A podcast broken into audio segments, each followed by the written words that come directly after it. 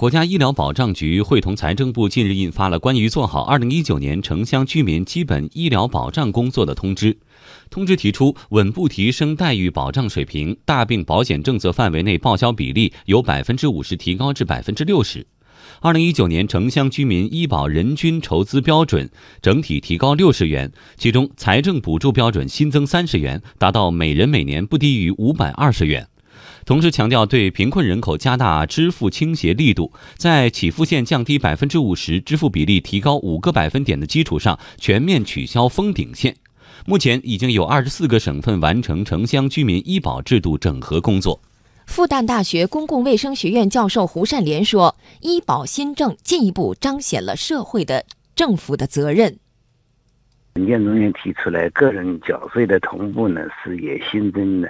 三十元。呃，这样的提高的话，你可以看到，慢慢的来缩短职工跟居民的。”医疗保险的筹资的这个差距，居民的医保的中间大部分还是国家财政承担的，所以保障贫困人口这里面，特别是健康扶贫，从这一点讲呢，也体现出我们政府的责任，逐步的在这个方面呢，更好的发挥作用。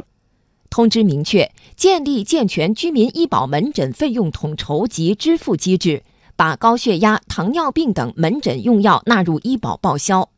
胡善莲表示。这意味着大量个人账户结余将被激活，保障更多的统筹基金用于群众所需的门诊支付。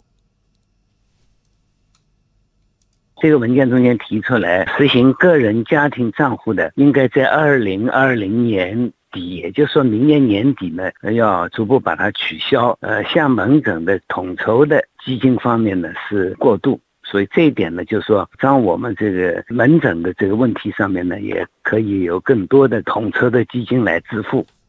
除了大病慢性病患者，贫困居民、农村居民也将成为这次医保制度改革最大受益者。通知要求，年底前各地城镇居民医保和新农合全部整合统一运行。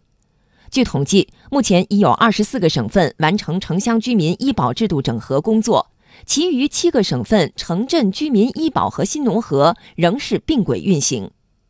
通知重点针对城镇居民医保和新农合尚未完全整合统一的地区，明确要求加快整合力度，在二零一九年底前实现两项制度并轨运行，向统一的居民医保制度过渡。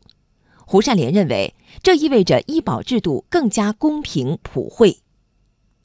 所以这次的话呢，也希望能够更快的统一标准，各个方面的这个医保的待遇。所以要把还没有统一的，